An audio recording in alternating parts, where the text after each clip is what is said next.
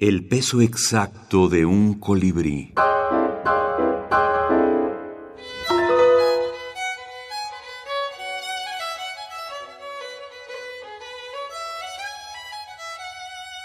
Hadas ebrias. Ketanaba Gómez. Veleidad.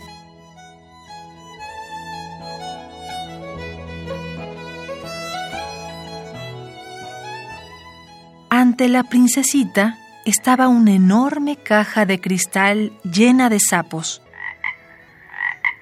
Los miró con repugnancia.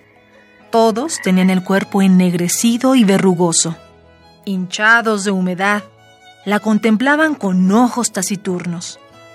Venciendo su asco, la princesita tomó uno y, cerrando los ojos, le besó la bocaza helada.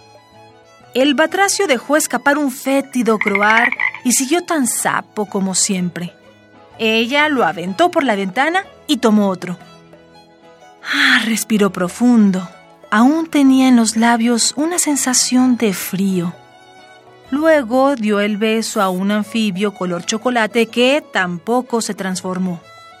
Siguió besando sapos hasta que en el intento 48 uno reventó como bolsa de lodo y de su interior surgió un príncipe guapísimo.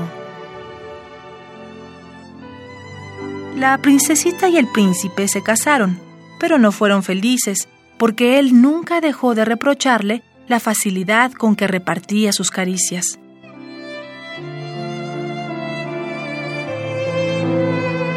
Como que cuando lo estoy escribiendo no es muy consciente, empiezan a hacer. Yo empiezo a escribir y de pronto se me ocurre una cosa y va hacia el humor y, y la sigo trabajando como humor, busco situaciones chuscas, busco, busco irme sobre esa línea y es hasta que lo termino, eh, los dejo reposar un ratito por ahí y, cuando los retomo digo, ah, bueno, aquí hay algo de humor, pero lo puedo hacer más fino con esto o, puedo hacer un humor negro, puedo, puedo irme hacia diferentes lados, pero cuando cuando surgió esto, como ya tenía yo la idea del humor, eh, fue buscar la manera de, de, encontrar el humor en estos cuentos buscándoles otro final, que es lo que, lo que sucede en el libro de Hadas Ebrias.